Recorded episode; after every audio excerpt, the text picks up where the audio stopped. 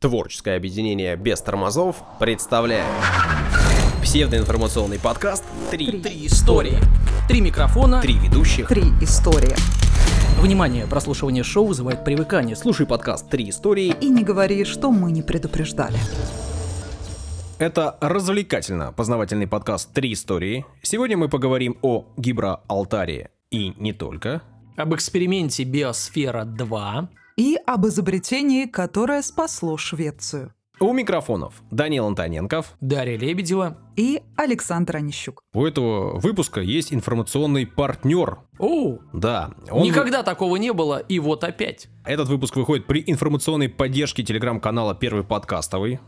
Мгм. Это канал э, про подкасты для подкастеров и слушателей, что важно. Так. Следя за первым подкастом, вы узнаете, что происходит с подкастами в России и мире. Ссылочка на канал будет в описании. Очень удобно. Ну что же, псевдоинформационный, псевдоразвлекательный подкаст, э, как всегда, у вас в ушах. Да, а сегодня акцент на все-таки псевдоразвлекательном, информационном, на У каком? меня история такая наполнена информацией. Хорошо, Куча хорошо. э, цифр, названий, всего остального, всего того, что вы любите. Напоминаю, что у нас есть Инстаграм, группа ВКонтакте и канал в Телеграм. Там можно подписаться, можно следить за жизнью проекта. Также есть возможность поддержать наш проект на Патреоне. И когда мы говорим поддержать, мы имеем в виду не только лайки, но и материальную помощь. И помощь это минимально, там 100-150 рублей в месяц. Да, и э, в этот раз мы собираем э, Сашу в дорогу далеко. э, И надолго. Под купол, да. Ну, в общем, на этом все, что я хотел сказать на старте. Отбивочку, пожалуйста. У этого выпуска подкаста есть расширенная версия. Она доступна нашим патронам. О Гибралтаре Ну, буду вам рассказывать. Знаем такое. Люди переплывают легко. Ну да, Подводные переплывают. э, лодки там плавают, киты, что мы еще должны знать. Когда-то, насколько я помню, его не было, и Средиземное море было э, внутренним. Ну, в смысле, оно было даже не морем, да, как бы, а озером.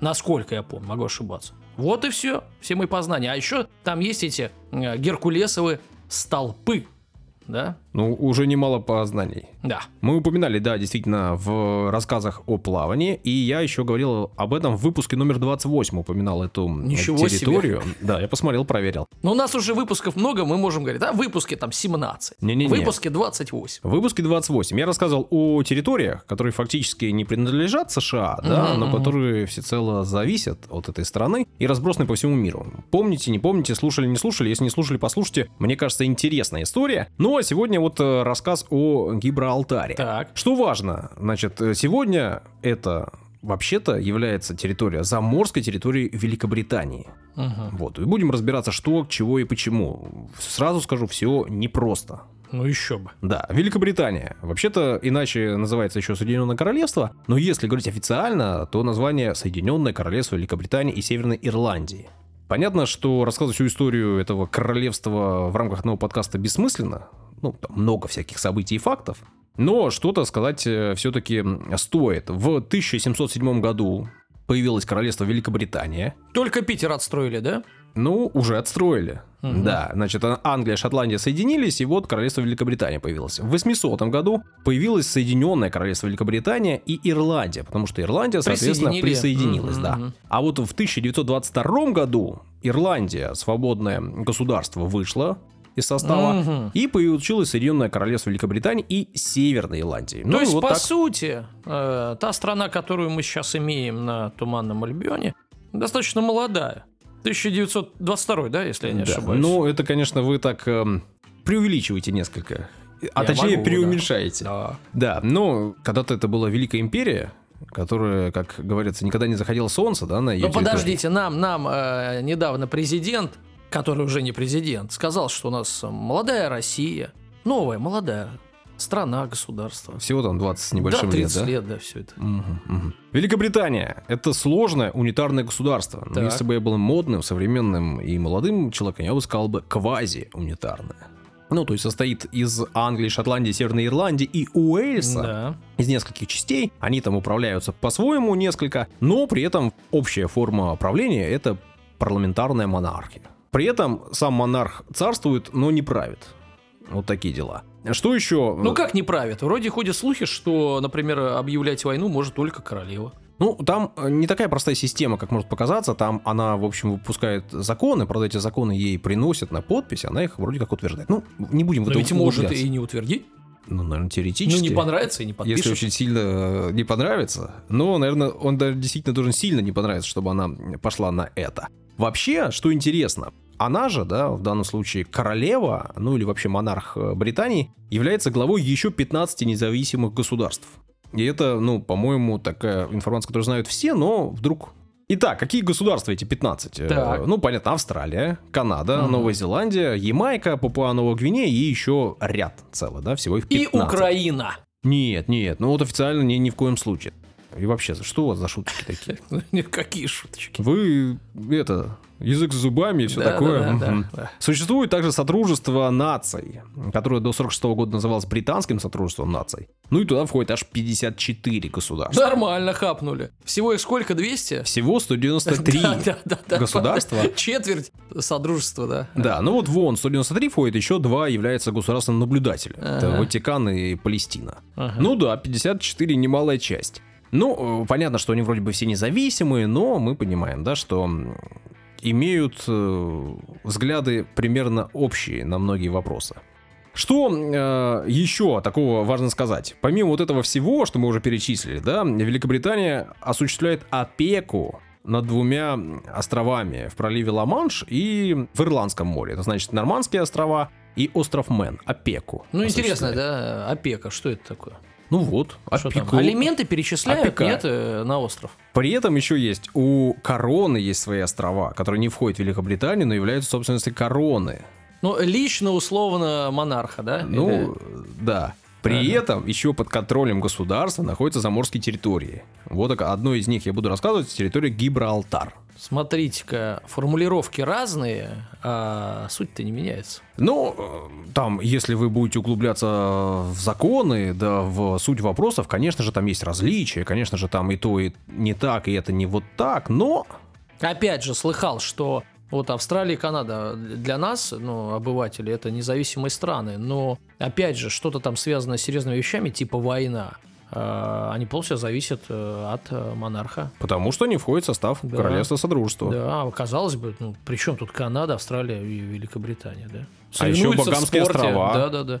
Вот так вот. Антигуа и Барабуда, Да, хватит, хватит. Сент-Винсент.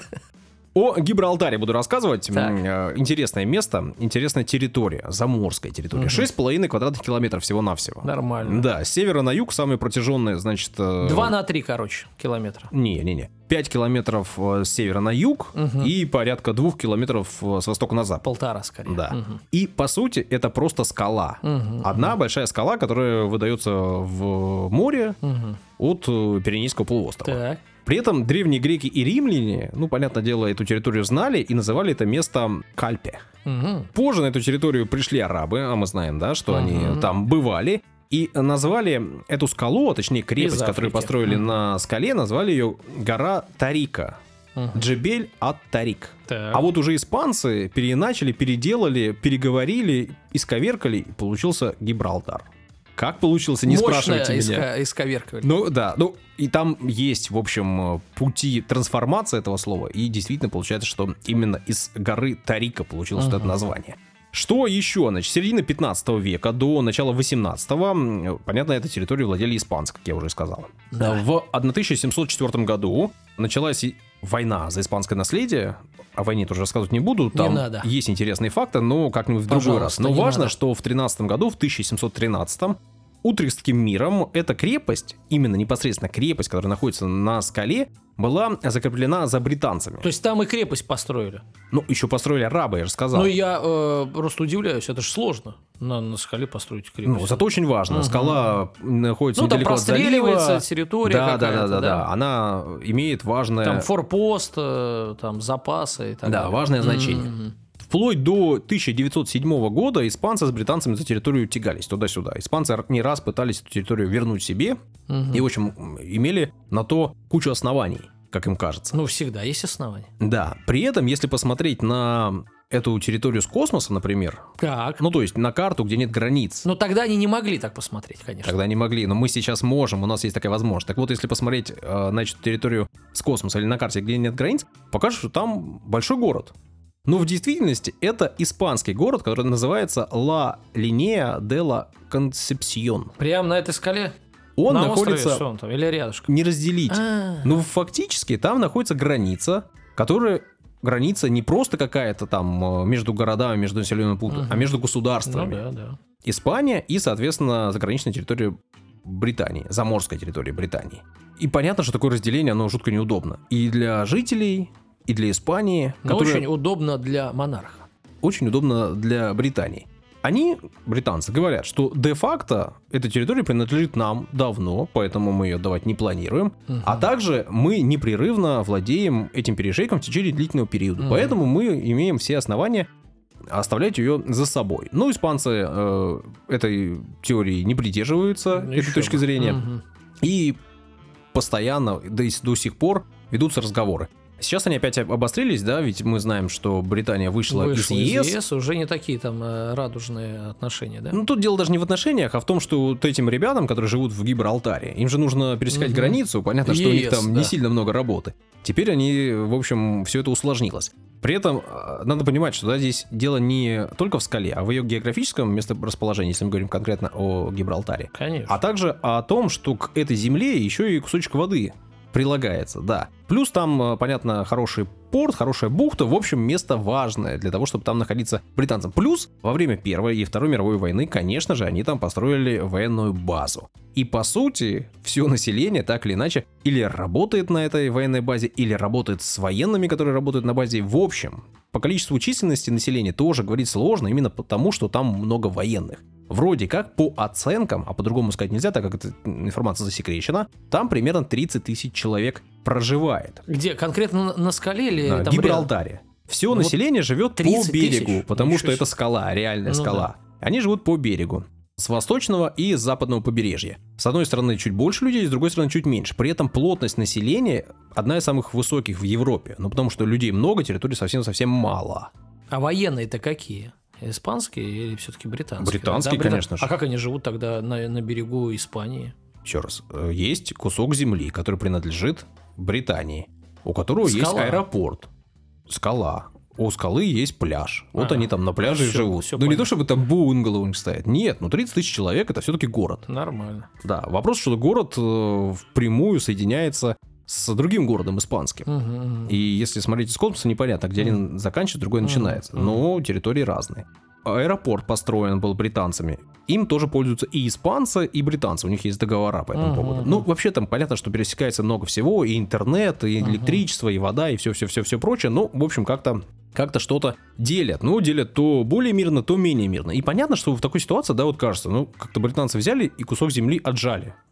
И если так э, на это смотреть, э, ну, совсем отстраненно, да, если тебя это как бы вроде особо не касается, можно просто сказать, что британцы не очень-то хорошо поступили. Да все не очень хорошо поступили. История такова, что все со всеми поступают не очень хорошо. В, э, в тот момент, когда взяли камень в руку обезьяны, зажгли огонь, все со всеми как-то не очень хорошо поступают. Ну, я имею в виду, что наши такие вкусы, да, наши предпочтения на стороне одного или другого могут оказаться, и очень многие скажут, ну, Испания в данном случае, очевидно, страна пострадавшая, и нужно ее как-то поддержать. Так. Но я хочу заметить, что буквально на противоположном берегу залива, на расстоянии примерно 20 километров, но уже в Африке, как бы на территории Марокко, Да, да. находятся два небольших города, которые принадлежат Испании. Да. Сиута и Мелилья. Мгм. Тоже два таких же города, два таких же автономных сообщества, которые являются так же, как Гибралтар, эксклавами Испании. Ну вот, вот так вот. Понятно, что Марокко когда-то было испанской территорией, точнее, северное побережье Марокко. Потом они его э, признали независимость в 1956 году. Ну, вот эти территории решили не уступать, решили оставить себе.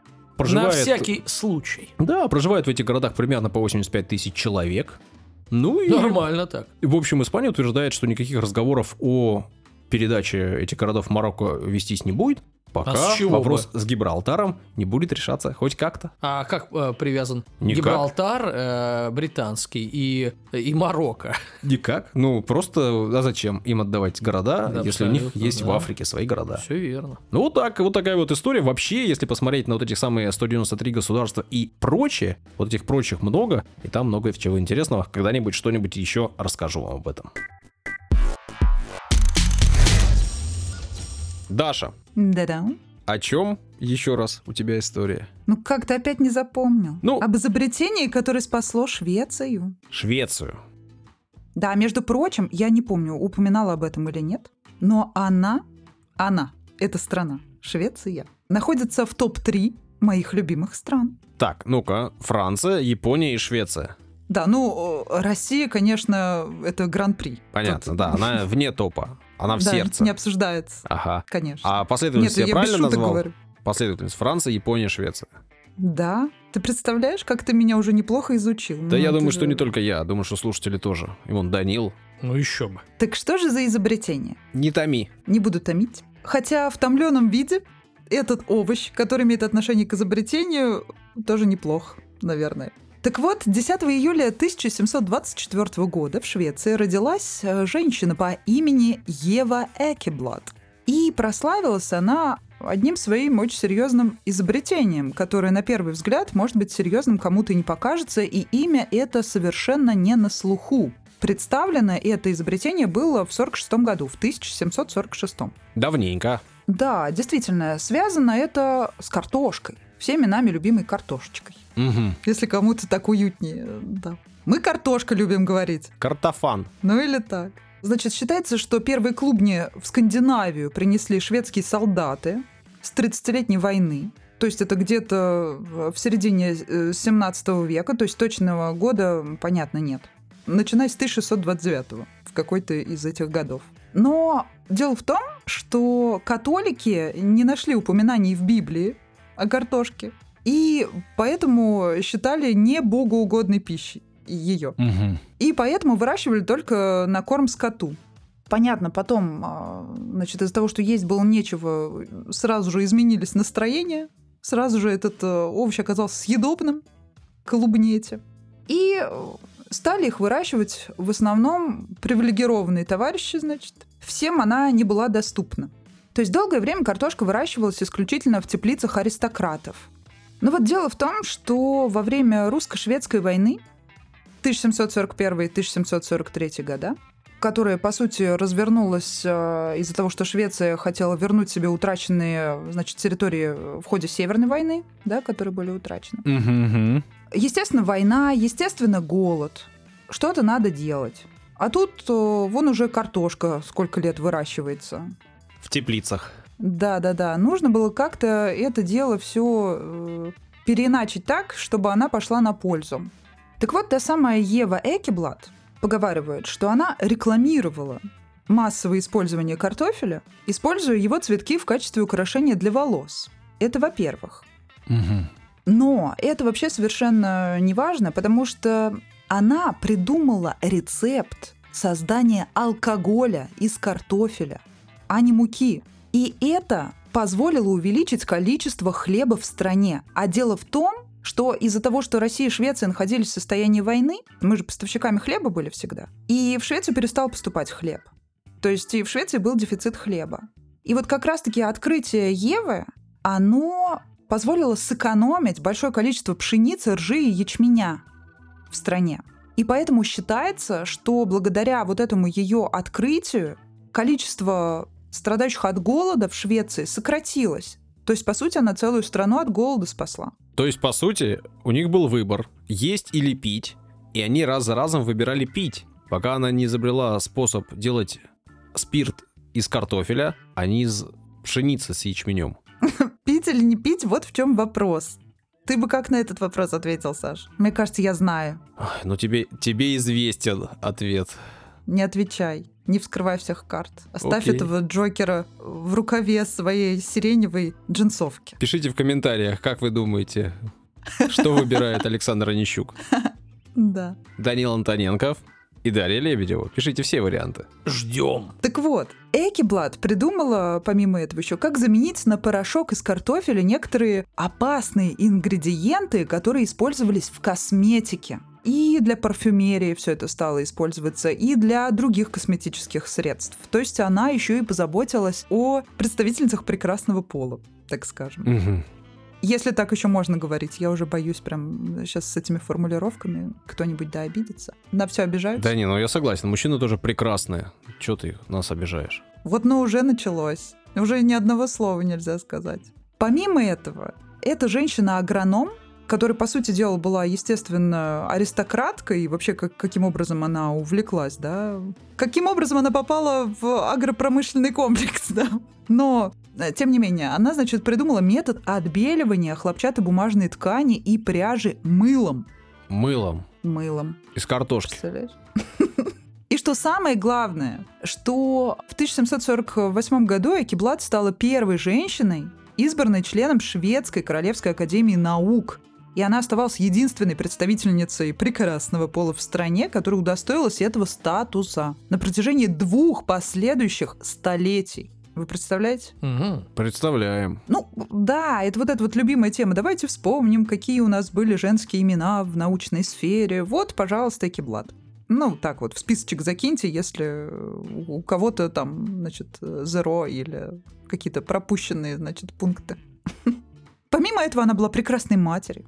Мгм. Считается, что у, у нее была незапятнанная репутация. Ну, спустя столько лет вообще можно что угодно сказать. Все только хорошее. И, ну, она была физиком, агрономом. И из э, ярчайших событий ее жизни значилось присутствие при родах будущего шведского короля Густава IV Адольфа. Вот такая непростая женщина. Она в качестве кого присутствовала при родах? В качестве присутствующей Наблюдательница? наблюдательница, физик и агроном. Я понимаю, но агрономы на родах, они очень полезны, и это такая важная составляющая этого процесса. Я хотел спросить, она точно шведских корней-то? Никаких там у них белорусских кровей нету? Слушай, это самое смешное, очень здорово, что ты про это сказал, потому что когда я гуглила про нее информацию, я наткнулась на одну статью, где рядом с фотографией Евы фотография справа Лукашенко, который показывает рукой класс. Ну, это То очень... есть изобретение из картошки. Да-да-да. Это очень ожидаемо, банально и смешно, Наша, но говорит. весело. Все еще, все Наша. еще весело. Отличная история. Да? Данилу очень понравилось. Он ликует.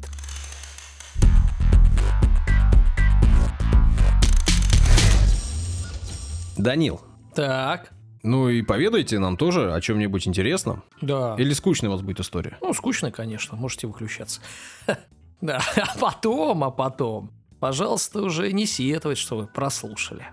Значит, история об эксперименте Биосфера-2. Биосфера 2. Да, не один, конечно, два. Значит, в 1970-х годах американский финансист Эдвард Басс, он выходец из, понятно, богатой техасской семьи. Понятно, Э, да, Они ну, там, как иначе. Да, миллиарды на нефти заработали. И он познакомился с Джоном Алленом. Это эколог, инженер, изобретатель. И э, у Аллена, этого эколога, была идея, а у Басса деньги, которые можно потратить. Данил, И- вопрос. Да. Шутить можно? Ну, абсолютно, все живы-здоровы. Хорошо, Да-да, начинайте, если сможете. С вашими историями не всегда угадаешь. Да, да, да, а с вашими шутками не угадаешь, шутите ли вы. Вот, значит, в 80-х годах а, вот эти идеи этого Алина э, и деньги э, Баса образовались проект, э, на который э, Басу не жалко было аж 150 миллионов долларов. Ну, это большие деньги. Ну что вы темните, какие идеи? А вот, Аллен планировал поместить 10 квадратных километров земли под прозрачные купола. Населить их растениями, животными и людьми. Он хотел проверить, насколько гибка жизнь, возможно ли заключить ее в герметичную коробочку. И сможет ли она в ней существовать сбалансированно и долго. И в итоге назвали Биосфера 2, ну потому что была попытка Биосфера 1, видимо. И вот эта Биосфера 2 могла показать, сможет ли человек взять с собой привычную среду обитания для колонизации других планет. На Марс, например. Ну, то есть, по сути, это такая косплей э, колонии Марса, да? Ну Мгм. или там Луны, как хотите. Так вот, стройка началась в 1987 году в Аризоне. Она осложнялась тем, что оконные уплотнители, ну, мы все мучаемся с окнами, да, в современном городе, там также. Ну и прочие конструкции, они должны были быть, конечно, герметичными. Вода не вода. Ну и вода понятно, и главное, воздуха непроницаемый. Зачем вообще окна, если они не собираются их открывать? Ну, солнце-то должно быть. Люди должны видеть свет. Или Мгм. лучше их загнать куда? Под землю. Дабы э, свести вот эти протечки воздуха к минимуму. Суть заключалась в том, чтобы и воздух внутри циркулировал независимо. Ну, чтобы полностью, как будто там вакуум. Да, да. В противном случае команда не смогла бы фиксировать изменения в плотности кислорода под куполом. Всего в биосфере 2 было сконцентрировано 180 тонн воздуха.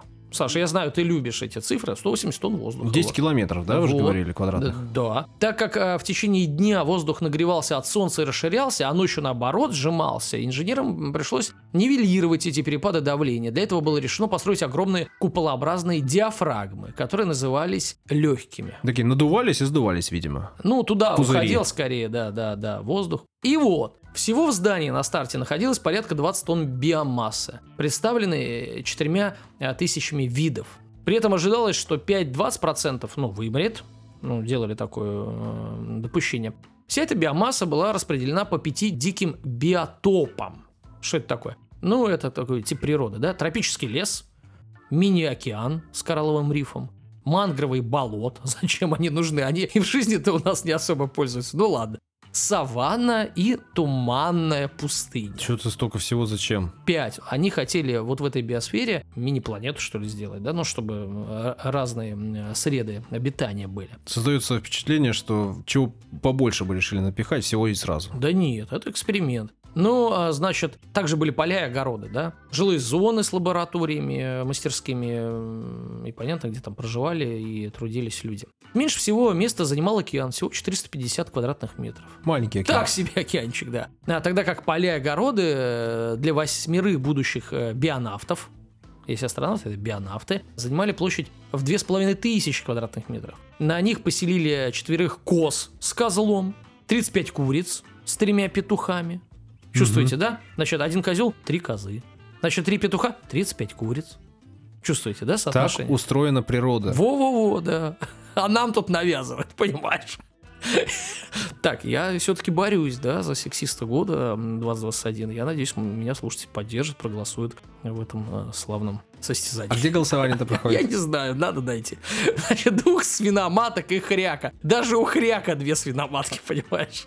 Ладно. Вы вместо- завидуете? Да нет, я просто описываю ситуацию. Да завидуете. Нет, описываю ситуацию. Это вы завидуете, понимаете? Вам, да. Нет, хряку.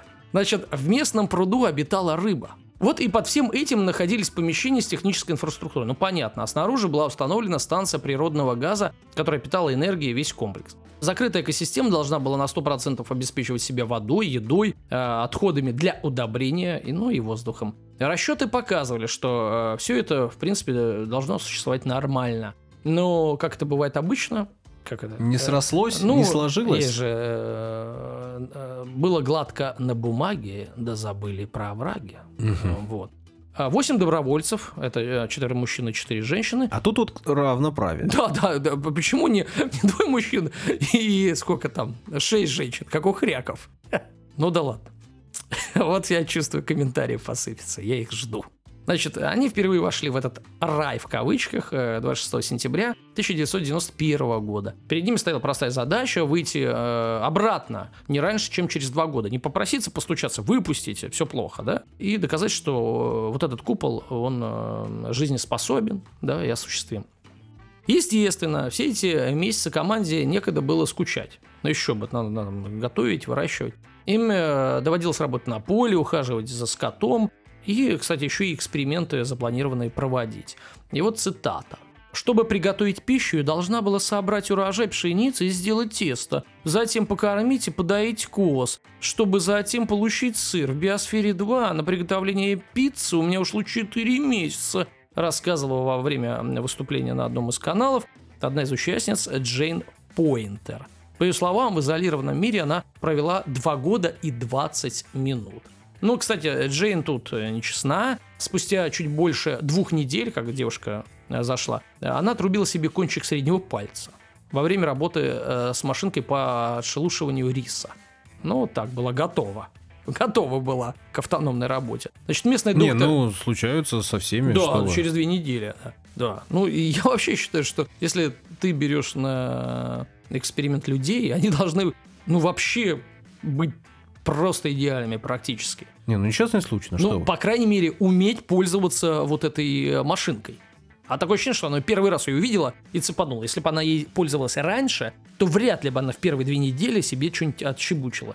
И Данил. да, да. У меня на глазах опытный слесарь себе прессом палец отсек. А сколько он до этого работал с прессом? Много лет. Во-во-во. А она в первые две недели. Ну ладно, такой разговор. Вы же знаете, фрезеровщики Да-да-да, с тремя пальцами. пальцами, это вообще не фрезеровщик. Да, местный доктор, конечно, был в команде доктор, попытался его присоединить, э, палец не, не захотел заживать. Значит, Джейн экстренно была эвакуирована, ну, еще бы без пальца. Ей пришили и вернули. Ну, то есть формально она не была там как бы подряд. Покидала на да, да, да, какое-то время. покидала, да. Ну да ладно. Значит, а, об этом инциденте она упоминает редко, зато рассказывает следующее. Когда я вдыхала, мой углекислый газ питал батат, когда я его выращивала. И мы ели ужасно много батата. Этот батат становился частью меня. По сути, мы ели его так много, что я стала от него оранжевой. Я буквально ела один и тот же углерод раз за разом. Причудливым образом я в каком-то смысле ела саму себя. Вы как-то негативно окрашиваете эту женщину. Ну, это просто интонация. Конечно же, нет. Я люблю всех женщин, и... э, Ну, надо как-то выделять. Но, А, э, это вас просто женский голос такой. Ну да, вы же знаете, э, надо как-то выделить интонации другого человека. Ну, просто чтобы вот понимали люди. Хорошо. Значит, первое из повиновений человека вышла пустыня. Помните, да, у нас там мангровые болота и так далее. Океан. Мгм. Пустыня вышла из повиновения. Скапливающаяся влага на вершине купола генерировала практически непрерывный дождь над пустыней. Вот такая вот пустыня. Стали погибать кораллы в океане. Вода поглощала слишком много углекислоты. Короче, что-то пошло не так, да. Со временем и датчики, и сами колонисты стали замечать падение уровня кислорода в местной атмосфере. И это серьезно. Содержание э, этого элемента за 16 месяцев сократилось с 21% до 14 критических. То есть люди стали дышать, ну, ну, как в горах. Почему? Ну, внутри биосферы 2 на- находилось слишком много цементных конструкций. Они поглощали углекислый газ и тем самым снижали концентрацию кислорода. Как вырабатывается углекислый газ? Э, Ну, растениями, да, э, он перерабатывается и выдается кислород. Углекислый газ а, уменьшается, ну и кислород тоже. Вот. Людям долгое время пришлось жить практически в условиях высокогорья. Кислородное голодание, понятно, оно сказывалось негативно на состоянии здоровья. И они пили Виагру для этого. Неожиданное решение. Ты опасный человек, Нет, Александр. но это ведь изначально лекарство для этого было Да. изобретено, насколько я помню. Но так как в замкнутом помещении четыре мужчины и женщины, вряд ли им прописали Виагру. Сказывалось это на здоровье физическом и ментальном. Джейн вот это вспоминает, что их доктор, который пришивал ей палец, довольно пожилой, он в какой-то момент уже даже не- не был способен сложить цифры. Ну, Мгм. Потому что как бы мозг уже не соображает. Некоторые члены команды не могли закончить ни фразу, чтобы не э, остановиться на, э, на вдох. Ты просыпаешься, ну, Продолжает Саш, для те- да, для тебя. Хватай ртом воздух, потому что изменился состав твоей крови. И э, тогда ты делаешь буквально вот что. Ты прекращаешь дышать, затем делаешь вдох, и это тебя будет. Это ужасно раздражает, рассказывала Джейн. К тому же из-под контроля вышла микрофлора тропического леса, которая стала развиваться чересчур быстро. Значит, пустыня прекратила, лес пошел. Кораллы умерли. Да, да, да. Чередом. Непредвиденное размножение микроорганизмов и насекомых вызвало дополнительное потребление кислорода, которого и так э, немного. Особенно они э, плодились в черноземе. Для экспериментальных э, полей, те, которые там находились, был выбран, естественно, самый лучший и плодородный чернозем. Наверное, с Украины, конечно. С СМИ, Воронежской области. СМИ, которые до этого относились к эксперименту со скепсисом, в отдельных случаях называли сектой культа выживания вот, вот этих людей. Трубили о том, что команда уже умирает, и э, э, в итоге все эти факторы привели к тому, что руководство решило включить подачу кислорода э, извне. Мгм. Ну еще бы. э, Нарушить окочури- эксперимент. Да, да, да, да. Но одной из э, самых важных причин э, провала эксперимента стал человеческий фактор. Ну, так всегда бывает. Никто из членов команды Биосфера-2 до эксперимента не находился в изоляции больше пары месяцев. Только у Табера Маккалума был опыт трехлетнего парусного путешествия. То есть из восьми один человек хоть как-то был психологически готов к долгой изоляции. И то один, да, там еще какие-то семь человек ходят, да. С другими-то он не был, возможно, готов. А у него есть особый голос? А в твоем я, рассказе? Когда э, я буду цитировать, конечно, есть. Конечно. У него три голоса. Когда он расстроен, э, э, когда он радуется и, и растроган. Вот три голоса у Маккалума. Но мы о них не узнаем сегодня, конечно. Значит, раздоры в команде э, довольно быстро э, разделили эту восьмерку на две группы. Вот, которые, по словам Джейн, даже спустя многие года, э, лета, до сих пор не переносят друг друга. Насколько, да, люди возненавидели друг друга. У каждой группы было свое видение того, как будет лучше и правильнее продолжать эксперимент. Одни считали, что нужно разгрузить экипаж э, и часть научной вот этой работы переложить на ученых, вне купола. Мол, что мы, мы и так тут уже э, как бы Выживаем. Да, да, да. Какая работа? И э, пожертвовать вот этой полной изоляцией, ну, чтобы с теми контактировать. Значит, э, разрешить импорт-экспорт оборудования, образцов. А другие считали, что нужно полностью сохранить частоту эксперимента и справляться собственными силами. Они, э, вот, э, вот исследователи, опасались, что противники доведут эксперимент до э, разрешения импорта еды, и это будет настоящий провал. Ну, ну, представляете, вы год что-то делаете, э, тяготы, лишения, э, соответственно, переносите, а суть этого эксперимента окажется провальной.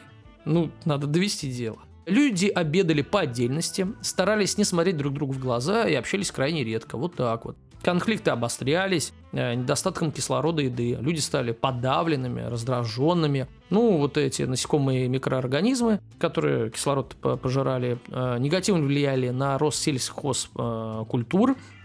Команда была вынуждена перейти на низкокалорийную диету с малым содержанием жира. Проповедником диеты, кстати, являлся тот самый доктор медицины Рой Уолфорд, который пришивал, да? И он э, был уверен, что дневной рацион человека должен ограничиваться 1500 килокалориями, без жиров, что позволит увеличить продолжительность жизни человека до 130 лет. Ну, у него бзик такой был, да. Но он уже был пожилой, вы говорили. Да, он хотел до 130, видимо, дожить. На... Но, к сожалению, он умер в возрасте 79 лет, уже спустя 11 лет после выхода из биосферы, то есть 68 ему было на момент э, эксперимента. И в результате он умер остановки дыхания, связанной с амиотрофным латеральным склерозом. Зачем я это произношу? Ну, некоторые эксперты предположили, что он мог стать, э, вот этот склероз, результатом низкого поступления энергии в организм ученого. То есть он, видимо, продолжил свои э, вот эти Эксперименты, на себе. и они провалились. Э, да, и, ну, и, и он умер от этого. Хотя в 79 лет, ну, наверное, можно умереть э, чего угодно. Э, Нет низкого потребления чего. Значит, если Волфорд был подготовленным к такой диете, это мы возвращаемся в купол, то многим другим участникам а, подобное ограничение в пище пришлось не по нраву, конечно. Постоянные неурожаи, многочасовой труд на полях. Команду в итоге не покидали мысли о еде, а их вес таял.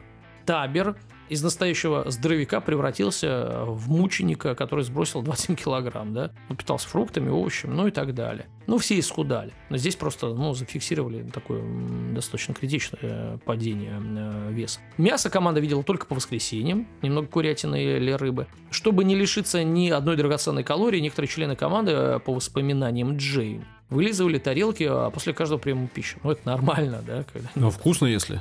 Да, да, да, все вкусно было, все. Тем не менее, вот врач Волфорд, который регулярно брал анализы крови всех участников, обнаружил, что показатели приблизились к идеальным. А, Так все у вас надо, хорошо, ребята. да. Упали уровень холестерина, инсулина, глюкозы, нормализовалось артериальное давление. Но счастливее от этого бионавты не становились. В ноябре 92 года некоторые колонисты начали есть запасы семян, которые не были выращены внутри здания. То есть Мгм. поджирать запасы. Ну, это плохой знак. На фоне сообщений в СМИ о, тай- о тайниках с едой, контрабанде продуктов, обвинений в подделке данных, э, в итоге научный консультационный совет проекта в полном составе решил его покинуть. Мгм. Те, кто были и, и- Те, кто мог извне. уйти. Не, ну, Те, кто они- были снаружи. Они, да, следили, которые. Они говорят, что ну, что-то уже и на эксперимент не особо похоже. Мгм. Дом 2, не биосфера 2 какая-то. И у общественности э, тем временем сложилось мнение, э, об этом проекте как о неком олимпийском спорте, мол, кто продержится, Дольше. говорят, да, тот и молодец. А помните, были по телевидению такие э, эти шоу реалити? На остров засылали там людей? Последний герой, да. Во-во. да, А, Дроздов да. даже был. Там, там был Бодров еще живой, вел передачу. Ну, во как. Тем самым, к окончанию эксперимента, э, фон вокруг этого эксперимента был, конечно, негативным. В сентябре 93 года двери Биосферы 2 открыли, выпустили оттуда измученных колонистов. А, И вот что говорит наша любимая Джейн. Я бы сказала, что все мы вышли несколько чокнутыми. Я была взволнована тем, что увижу свою семью и друзей. В течение двух лет я видела людей только через стекло. И вот все побежали ко мне. И я отпрянула. Они воняли. Люди воняют. Мы воняем лаком для волос и дезодорантом, и всякой такой ерундой, поделилась Джей. Но 94 год началась вторая миссия. Вторая. Ничему э, люди не учатся. Ну, в другом составе, понятно. Бетон предусмотрительно э, загерметизировали, э, приготовились 10 месяцев, не 2 года провести вот в заточении. Но сперва два уволенных члена бывшей команды, ну, извне, а там операторы, там научные сотрудники, в знак протеста ворвались в купол, открыли несколько аварийных выходов, нарушили герметичность на 15 минут, ну, то есть нарушили эксперимент. Также были разбиты 5 стекол. Командиры нового экипажа один за другим покидали купол. А в июне 94-го спонсоры отказались от проекта и закрыли его финансирование. Ну, мне так интересно, ты вышел из проекта или тебя выгнали? Ну, что ты гадишь-то? Ну, может, денег не заплатили. Ну, вот тоже верно, да. Такая забастовочка. Несмотря на вот эти все миллионы долларов, э, построены помещения и самый лучший чернозем, миссия в Биосфере 2 провалилась, как первая и вторая. Люди не смогли добиться стабильной циркуляции кислорода в своем куполе, а постоянно неурожай э, расплодившиеся вредители поставили их буквально на грани выживания. К тому же вот эта восьмерка колонистов э, продемонстрировала, что человек это ну, самое слабое звено, в принципе, вот в этой изоляции. И Биосфера 2, э, кстати, поныне стоит в пустыне Аризоны. Сейчас это ну, типа ботанического сада под куполом. Он принадлежит университету штата. Там проводятся эксперименты, ну, не столь масштабные, там, э, соответственно, с, с растениями. Постоянно проходят какие-то экскурсии для школьников, туристов. Ну, и есть одна достопримечательность. Это надпись, оставленная бывшей бионавткой. Только здесь мы почувствовали, насколько зависимы от окружающей природы. Если не будет деревьев, нам нечем будет дышать. Если вода загрязнится, нам нечем будет дышать. Судя по интонации, вы поняли, что это не Джейн. Я бы сам уже хотел упомянуть Стэнфордский эксперимент с тюремщиками, заключенными в 1971 году, а как-то мы об этом поговорим, когда людей заперли, поделили на группу заключенных э, и тюремщиков. Люди были там обычные, и как они стали себя вести. Это социальный эксперимент. А также э, сейчас вот совершенно свежий эксперимент наткнулся, называется Deep Time. А, Он э, был начат 14 марта на 40 дней, то есть он должен уже закончиться. А, Но пока итогов никаких э, я не нашел. Ну, нет итогов. В чем состоит вот этот свежий э, эксперимент 21 года? 15 добровольцев, 8 мужчин и 7 женщин. Они были заперты э, в пещере во Франции. Цель эксперимента, конечно, состояла не в куполе где-то и биосферы на какой-то планете, а в том, чтобы наблюдать эффекты длительной изоляции без какого-либо представления о времени. Их загнали в пещеру, нет солнца, а часы о- отняли и наблюдали, как человек себя поведет. Да, когда будет спать, ну и так далее. Таким образом, у них не было э, ни источника света, ни телефонов, ни часов, ни какого-либо другого способа узнать, э, какой сегодня день. И единственный источник света обеспечивался за счет использования внимания динамо-машины с педальным приводом для производства электричества. Хочешь, Кру- чтобы солнце загорелось, да, покрути педаль. Да, хотя бы лампочка или еще. То есть вот этот эксперимент, он свежий. Это тоже э, в какой-то мере и социальный тоже эксперимент, как они там себя ведут. Хотя 40 дней это, конечно же, не 2 года. Ни о чем, да? Да, да, да. Еще один вопрос у меня к вам, Данил. Вот вы как в итоге эксперимент оцениваете? Ну, вообще это интересно, когда люди в конце концов тратят деньги, 150 миллионов, на не на яхты, Угу. и у кого длиннее яхта, да, и круче, на, не на футбольные клубы, ну и прочую А что вы все про одного человека? Это разные, да. Вот, а, ну, наука, какая-никакая наука, пускай там самопальная, да, мы можем там ругать еще что-то, ну что-то хотя бы, я позитивно отношусь, может, надо было как-то действительно продумать получше, но э, чем плохо это, этот эксперимент, а тем, что он провалился, и люди, которые захотели бы его ну, вновь повторить, уже задумаются, а нужно ли и как. Ну, Говорят, что эксперименты не могут провалиться. Это значит, что задачи были поставлены, они были не решены. Значит, условия эксперимента не предполагали решения. То есть, как Это бы, тоже результат. То есть э, эксперимент был плох на этапе подготовки. Ну что же, три истории рассказали, три истории вошли в наш подкаст. Спасибо всем, кто дослушал до этого момента. Вам спасибо, что истории рассказали. Да, да, пожалуйста, всегда. Напоминаю, что есть Инстаграм, группа ВКонтакте, Телеграм-канал, страница на Патреоне, где нас можно поддержать. Где-то можно поддержать лайками, комментариями, это очень важно. Если вам нравится наш подкаст, поддержите нас комментарием. Но если хотите нас поддержать материально, отправляйтесь на Patreon 100-150 рублей в месяц, и мы будем вам весьма и весьма да не пугай людей. Один доллар 70 рублей. Какие 100-150? Ну, курс у нас плавающий, вы же Ничего себе курс. Ладно, хватит болтать, все на этом. Спасибо всем, кто дослушал. Все, пока-пока. До свидания. Всего хорошего.